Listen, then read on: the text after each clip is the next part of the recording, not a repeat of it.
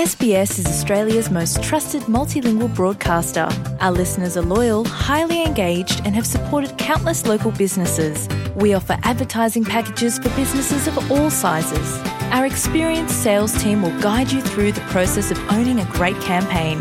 Bring your own ad or have our production team make you something in one of our 68 languages.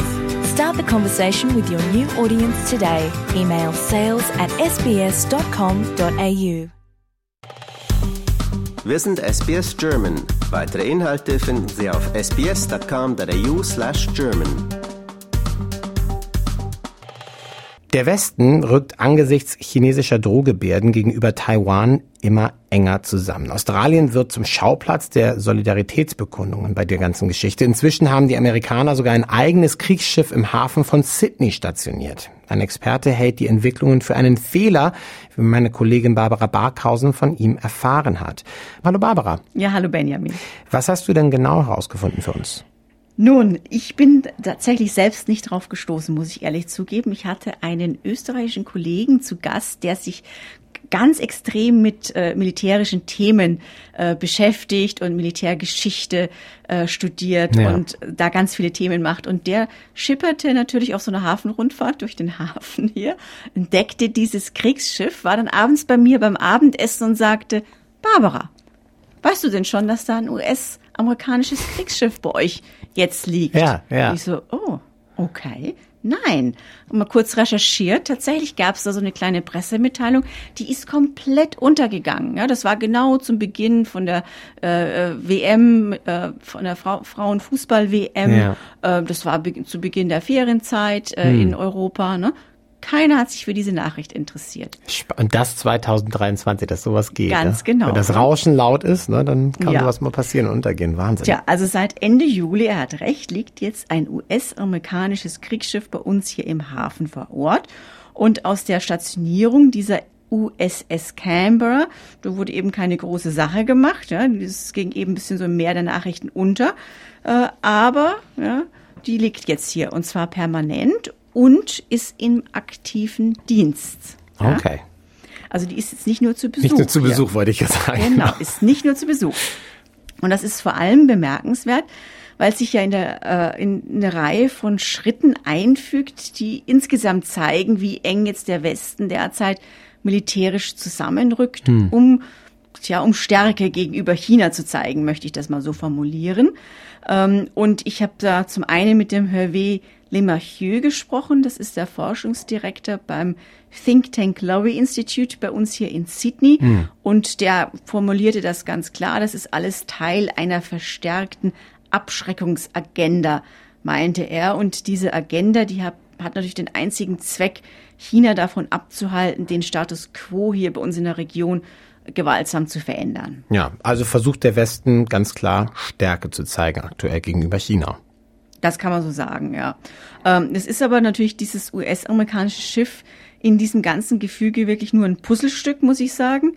Ähm, wir, ähm, du erinnerst dich vielleicht im August, äh, hat jetzt bei uns vor der Küste äh, haben die Malabar Exercises ja. des Squads, also von Australien, USA, Japan und Indien stattgefunden. Ja. Davor, wirklich direkt davor, war diese Übung Talisman Saber.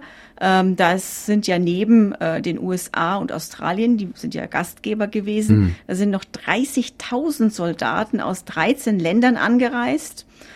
Indonesien, Japan, gewesen, Südkorea, ja. Frankreich, Großbritannien, aber auch 240 deutsche Soldaten waren da dabei dann. Ja. Und die haben dann eben im Norden hier bei uns den militärischen Ernstfall geprobt. Und die Japaner zum Beispiel, die haben im Rahmen dieses Manövers sogar erstmals einen Seezielflugkörper knapp 200 Kilometer südlich von Sydney hier von uns ins Meer abgeschossen. Ja. Und äh, ungefähr zur gleichen Zeit wurde dann auch noch bekannt, dass die US-Luftwaffe äh, neues Missionsplanungs- und Operationszentrum in Darwin ähm, hier bei uns im Norden bauen wird und in Betrieb nehmen wird. Ja, lange Zeit war es ja wirklich ruhig, aber über die letzten Jahre hat es ja wirklich äh, zugenommen mit den Aktivitäten. Ganz neu ist diese enge militärische Verbundenheit zwischen den USA und Australien ja aber nicht. Ne? Nein, das ist richtig. Ich meine, Australien und USA ja. sind schon immer ähm, oder seit sehr langer Zeit äh, Kooperationspartner gewesen. Und wir sind ja auch in dem sogenannten ANZUS-Abkommen äh, seit 1951. Das ist so ein bisschen ähnlich wie die, dass sich die NATO-Staaten im Nordatlantikvertrag ja gegenseitige militärische Unterstützung ähm, zusagen, so ist das bei uns im ANZUS-Abkommen. Mhm. Ja. Und Australien ist ja auch, das äh, wissen wir alle, ist ja Teil der, dieser Five Eyes-Partnerschaft, äh, wo die Geheimdienste jetzt von den USA, Australien, Neuseeland, Kanada und Großbritannien zusammenarbeiten. Und bei uns ist ja auch schon einiges, ja, bei uns im Zentrum das wissen wahrscheinlich auch viele, da wird ja dieses Spionagezentrum namens Stimmt. Pine Gap ja. gemeinsam mit den Amerikanern betrieben.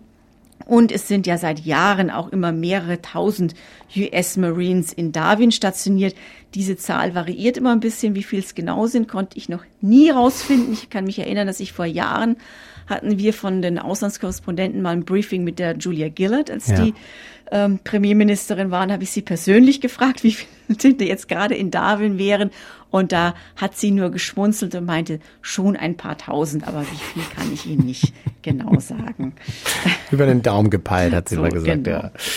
Ähm, doch seit eins ist klar, seit Australien 2021 das AUKUS-Sicherheitsabkommen mit Großbritannien und den USA geschlossen hat, sind die Länder ja noch viel enger zusammengerückt. Ganz genau, also das macht schon nochmal einen großen Unterschied ja. jetzt, dieses AUKUS-Abkommen. Kostet ja viel Geld. Kostet viel Geld, aber dafür werden wir natürlich jetzt in diesen illustren Kreis, wenn man das so nennen will, ja. der Nationen aufgenommen, die Atom-U-Boote erhalten. Und äh, das ist ja auch nicht das Einzige. Äh, nee. Australien rüstet kräftig auf. Äh, wir investieren hier in Tomahawk-Raketen, in HIMARS-Raketenwerfer, ähm, auch bei der Entwicklung von Hyperschallraketen äh, will die Regierung voranpreschen. Und es soll ja auch eine eigene äh, Raketenproduktion hier über kurz oder lang innerhalb ja. der nächsten paar Jahre aufgebaut werden. Und äh, die USA haben natürlich ihre militärische Präsenz hier bei uns in Australien seit dem AUKUS-Deal auch nochmals intensiviert. Äh, Im vergangenen Oktober zum Beispiel wurde bekannt, dass äh, atomwaffenfähige B-52-Bomber im Norden stationiert werden sollen und auf diesem Luftwaffenstützpunkt Tyndall dort, der ist südlich von Darwin, da sollen jetzt spezielle Einrichtungen für diese großen Flugzeuge entstehen und die haben dann auch eine Reichweite von rund 14.000 Kilometern. Ja, ich meine, das ist natürlich, klingt das erstmal so auf dem Papier alles sehr, sehr eindrucksvoll, ähm, aber das bleibt schon die Frage, ist das eher so ein Säbelrasseln, also eher symbolischer Natur, oder würde das im Kriegsfall wirklich einen Unterschied machen? Hm, das hat mich wirklich auch interessiert, diese Fra dieser Frage mal auf den Grund zu gehen, weil ich mir auch dachte, könnten wir uns eigentlich hier verteidigen? Ja, ja? ich meine, Chinas Armee ist riesig und mächtig und auch ja. nicht so weit weg. Und auch so viel mehr und Menschen. Und auch so viel mehr Menschen, ja, genau. Ja, was wollen denn wir mit unseren 26 Millionen? Ne? Da kannst du ja auch nicht alle in den Krieg schicken. Ähm, also ja, nun, ich habe da mal mit dem Hugh White gesprochen. Das ist äh, ein sehr renommierter Strategieexperte äh, von der Australian National University in Canberra, hm. der ein unglaubliches Wissen hat, muss ich sagen. Und ähm, ja, der sagte ganz klar, das ist Säbelrasseln, das ist im Prinzip alles symbolische Natur.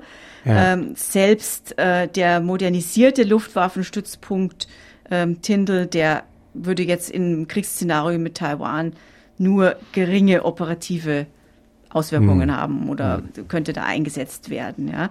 Dieser Stützpunkt, der ist einfach zu weit von China entfernt. Und äh, auch jetzt der Erwerb von diesen atomgetriebenen U-Booten, das wird in seinen Augen keinen großen Unterschied machen. Das äh, militärische Gleichgewicht mit China äh, würde das wahrscheinlich nicht wirklich verändern hm. und wird auch nicht wirklich dazu beitragen, China abzuschrecken, meinte er. Also diese Idee, die dahinter steckt, die äh, funktioniert in seinen Augen nicht. Und das liegt einfach daran, dass es jetzt äh, ja fast noch 20 Jahre dauern wird, bis dieser ja, AUKUS-U-Boot-Plan ja. letztendlich umgesetzt wird. Und in seinen Augen ist eigentlich die wirkliche Herausforderung, China in den nächsten fünf bis zehn Jahren abzuschrecken. Ja, und das tun wir natürlich nicht mit U-Booten, die natürlich erst in 20 Jahren Klar. fertig sind. Wenn überhaupt, kann ja auch noch länger dauern. Das wissen wir alle bei solchen ja. Waffendeals, dass es auch manchmal genau. noch länger dauern kann. Was allerdings dieser Schritt in seinen Augen zeigt, und das ist wiederum vielleicht auch beunruhigend, aber das zeigt in den Augen von White, dass, äh, dass Australien eigentlich bereit ist, in so einem Fall mitzumachen, ja, und an der Seite der USA äh, stehen möchte. Ja? Und das ist in seinen Augen vielleicht unter Umständen eben ein Fehler, weil er denkt, dass diese ganze US-Politik vielleicht nicht funktionieren ja. äh, wird. Und auch der Experte Le Marchieu hat sich da skeptisch geäußert vom äh, Lowry-Institut, der ähm, meinte, auf regionaler Ebene verleiht das Ganze Australien zwar eine größere Bedeutung und mehr Einfluss, aber in Südostasien ist man eben, da ist die Reaktion so ein bisschen ambivalent, ja, hm. Äh, weil viele eben fürchten, dass dieses selbstbewusstere Bündnis da zwischen den USA und Australien eben zu einer Polarisierung äh, hier bei uns im Indo-Pazifik beitragen könnte. Ja, also dem Gedanken kann man ja auch folgen. Das macht ja schon Sinn. Ähm, da ist natürlich definitiv ein Risiko mit dabei. Könnte man das denn einfach auch als eine Provokation Chinas sehen, das Ganze? Ja, nun, das, die Frage habe ich eben auch an den äh, Hugh White gestellt, weil ich mir dachte, ja, was ist, wenn das eigentlich den Ernstfall provoziert, den wir eigentlich verhindern wollen? Ja? Aber da meinte der Experte, dass das äh, ganze Peking weder abschrecken wird in seinen Augen, noch dass es Peking äh, provozieren äh, wird. Und das liegt ganz einfach daran, meinte er, dass Chinas Politik einfach schon festgelegt ist. Ja? China sei entschlossen, meinte er, Amerika aus Ostasien zu verdrängen und seinen Platz als führende Macht in der Region einzunehmen. Und um dieses Ziel zu verfolgen, da werde das Land jede Gelegenheit nutzen, meinte er. Ja, das sind auf jeden Fall etwas düstere Aussichten, was da passiert und dieses Säbelrasseln, das kommt also nicht ohne Gefahren. Barbara, ich danke dir für deine Einschätzung und äh, die vielen Stimmen, die du für uns eingesammelt hast und ähm, das ganze Thema, was ja wirklich etwas komplexer ist, um es mal gelinde auszudrücken, nochmal für uns beleuchtet hast und dargestellt hast. Danke dir. Danke dir. Liken, teilen und kommentieren Sie unsere Inhalte bei facebook.com slash sbsgerman.